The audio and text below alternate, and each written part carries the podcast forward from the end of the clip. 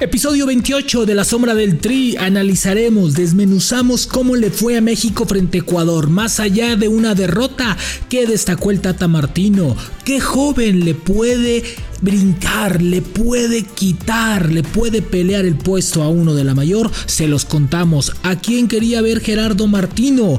También se lo contamos de esta lista. ¿Quién fue el gran ausente? ¿Cómo le fue a la afición mexicana? 40 mil espectadores, negocio redondo. Y obviamente te tenemos una gran invitación con Adidas, con la Selección Nacional de México y con la Federación Mexicana de Fútbol. Grita México. Así arranca el episodio 28 de la Sombra del Tri. Esto es La Sombra del Tri, un podcast con Rubén Rodríguez, exclusivo de Footbox. Hola, hola, qué gusto, qué gusto estar con ustedes. Episodio número 28 de La Sombra del Tri. Analizaremos y hablaremos muchísimo del partido del día de ayer en Charlotte, donde hubo casi 40 mil espectadores. Grandiosa entrada, espectacular entrada. Ahora entiendo y entenderán también por qué la lista salió tan tarde, ¿no? Porque la venta de boletos iba muy, muy, muy, pero muy bien. Entonces fue un negocio redondo. La selección mexicana es un negocio redondo donde se pare, no por nada la, la playa más vendida en Estados Unidos es la del cuadro mexicano, la negra con rosa de Adidas. Pero bueno, vamos a platicar también un poquito más y desmenuzar poco a poco. Creo que el marcador eh, no refleja lo que fue. Es cierto, México no hizo mucho más para ganar, para llevarse la victoria. Creo que el primer tiempo fue desastroso. El segundo tiempo mejoró, eh, se mejoró un poquito. La actitud de algunos jugadores fue, fue distinta. Incluso bajaron algunos la revolución porque estaban entrando bastante fuerte. Entonces eso muestra la actitud del cuadro mexicano.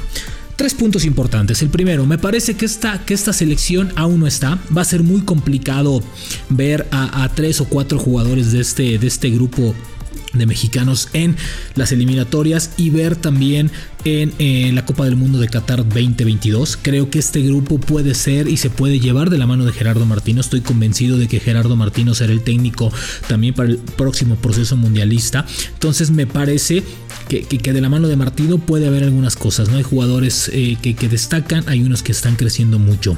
Otro punto, las desatenciones se siguen presentando. México sigue perdiendo partidos por desatenciones, por falta de comunicaciones, por errores muy puntuales, errores que le están costando. Tal vez hoy no te juegues nada más que tres puntos y, que la afición te, te pueda aplaudir. Pero en un partido importante esos errores no se pueden presentar. Hay errores gravísimos desde de, el ABC de, un defensa, el ABC de un central, el ABC de un lateral, de un volante, ¿no? Pérdidas de balones muy tontas, eh, eh, eh, diagonales que no son recorridas correctamente, en fin, el ABC está fallando. Creo que Martino podría trabajar un poquito la escuela básica, ¿no? y decirles esto es así, se tiene que salir así, se tiene que despejar así, se tiene que marcar así. Es decir, hay desatenciones que han costado y hay desatenciones que cuestan triunfos importantes.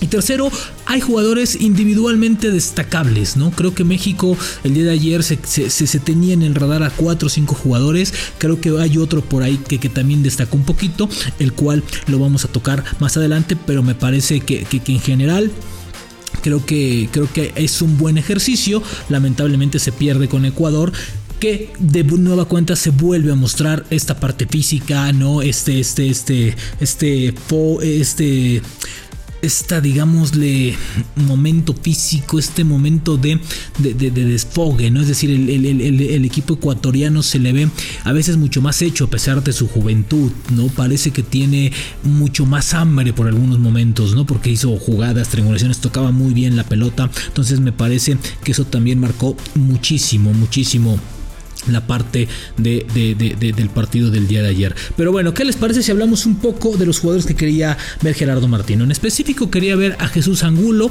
y al otro Jesús Angulo, al del Atlas y al de Chivas. A Osvaldo Rodríguez, otro hombre que creo que es el jugador que puede dar el brinco, ¿no? Quería también ver a Eduardo Aguirre de Santos y Yajared Ortega. Pero creo que también uno que terminó llenándole el ojo es Santi Jiménez. Santi Jiménez es un tipo que en poco tiempo creo que ha mejorado muchísimo. Santi Jiménez es un tipo que ha crecido mucho futbolísticamente. Es un tipo que está metiéndole, que te genera opciones de gol, que no es envidioso con la pelota. Me parece que, que está haciendo cada vez más por, por, por verse, cada vez más por estar ahí, porque Martino lo vea, por estar con, con, todos eh, eh, en selección y creo que el proceso lo puede seguir muy bien y aparte es delantero, es zurdo, que no hay delanteros zurdos o en este momento no tenemos, ¿no? Y que le puede ayudar muchísimo, ¿no? Y el gran ausente de esta lista es Salvador Reyes que estará disputando una final de CONCACAF en unas horas más y me parece que es el que quería ver. Yo creo que esos tres jugadores son los que le pueden meter mucho ruido en estos momentos a Gerardo Martino. Pero ojo, lo de Osvaldo Rodríguez yo lo destaco porque lleva tres convocatorias seguidas, dos partidos seguidos, ¿no? Jugó el último del mes de octubre y ahora este. Y me parece que puede ganar terreno por una parte. ¿Por qué? Porque es un jugador que en la posición que está peleando la competencia pues no la tiene tan complicada porque yo soy de los que cree que Gallardo está viviendo tiempo extra en selección mexicana, que Gallardo no encuentra su mejor momento desde hace mucho tiempo y que las laterales siguen siendo la parte más débil de la selección mexicana. Entonces me parece que por ahí puede encontrar un punto de inflexión y pelearle el puesto, ¿eh? y sería una de las gratas sorpresas. Yo creo que si alguien de esta lista puede realmente pelear un puesto para la mayor, es Osvaldo Rodríguez. Creo que tiene las condiciones, tiene el fútbol, tiene la mentalidad y creo que lo puede hacer bien si se prepara y aparte falta un año para la Copa del Mundo. Entonces puede ser que se, que, se incluya por ahí. Angulo de, del Atlas creo que es otro que, que, está haciendo muy bien las cosas junto con Jared Ortega que también tienen muchísimos, muchísimos minutos en sus equipos y que lo están haciendo bien. Entonces estos jóvenes son los que quería ver Martino, creo que le sirvió el experimento para eso y hoy solamente tiene que cuidar el volumen de juego de su equipo y sobre todo cuidar los errores que siguen, siguen pesando. Y obviamente en la portería ver quién va a ser el tercer portero, porque es un strike cantado que Ochoa estará y que Talavera es el segundo portero. Y creo que el, el tercer portero podrá salir probablemente de Jonathan Orozco y de eh, Cota. Yo creo que Jonathan Orozco pudiera estar en la Copa del Mundo por su manejo con los pies, porque sabe tocar pelota, sabe salir tocando, como a veces le gusta a Martino. Creo que tiene un año para poderse meterse de lleno y estar, porque pese a que su equipo está viviendo un pésimo torneo, un pésimo año, Tijuana, creo que este es de lo más destacable de este equipo, así de que hay que estar pegadito a esa parte. Pero bueno, antes de hablar de la entrada, que yo sigo sorprendido con 40 mil aficiones y lo que significa la selección mexicana de fútbol en Estados Unidos, les tengo una invitación. Así es, grita México con Adidas y con la selección nacional de México, junto con la Federación Mexicana de Fútbol.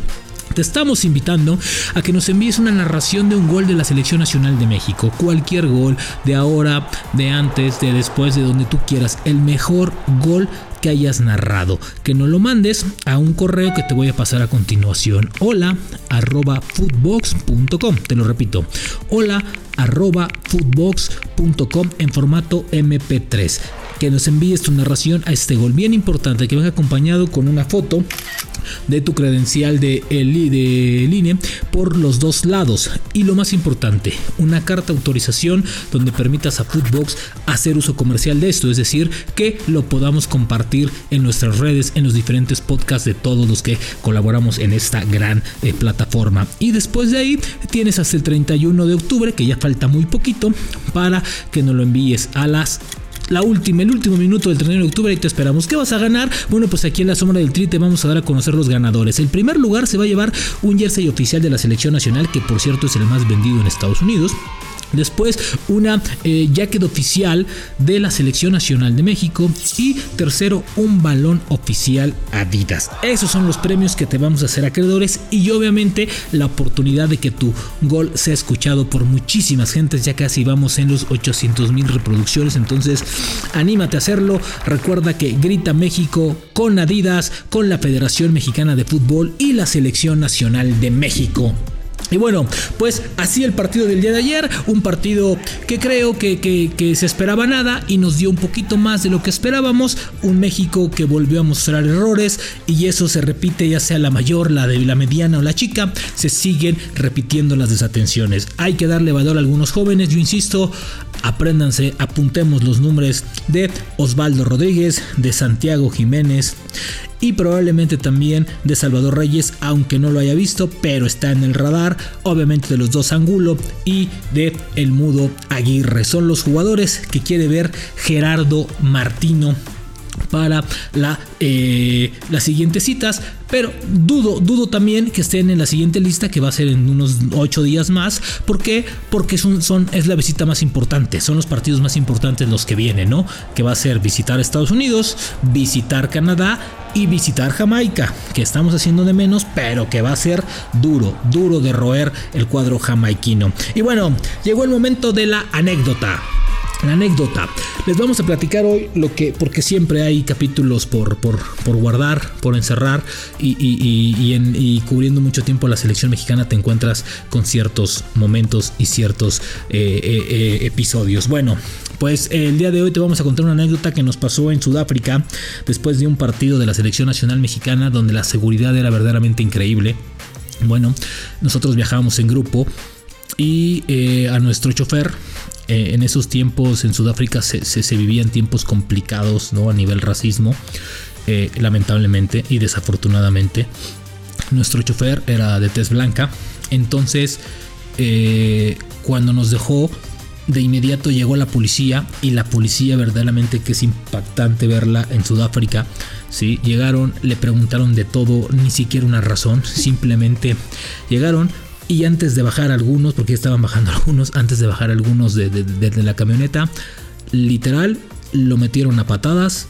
Estábamos arriba de la camioneta 2, les valió dos pepinos que estuviéramos ahí. El motivo simplemente fue porque el señor, nuestro chofer que trabajaba con nosotros, era de tez blanca. Bueno, pues así nos llevaron a la cárcel.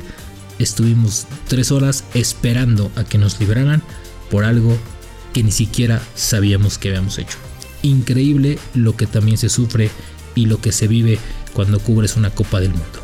Así era el mundo de aquel lado en el 2010. Ojalá y haya cambiado y ojalá al buen Alfred le mandamos un abrazo y ojalá eh, escuche esto porque se va a acordar mucho de nosotros y de los Gemma Breakers como nos dejábamos escuchar en esos momentos en selección mexicana. Bueno, hasta aquí el episodio número 28 después del México-Ecuador a esperar que viene con selección mexicana. Esperemos que sean cosas buenas porque viene la parte más complicada de la eliminatoria en donde sí se vale ganar, pero ya es momento de jugar un poco mejor al fútbol y así verse mejor.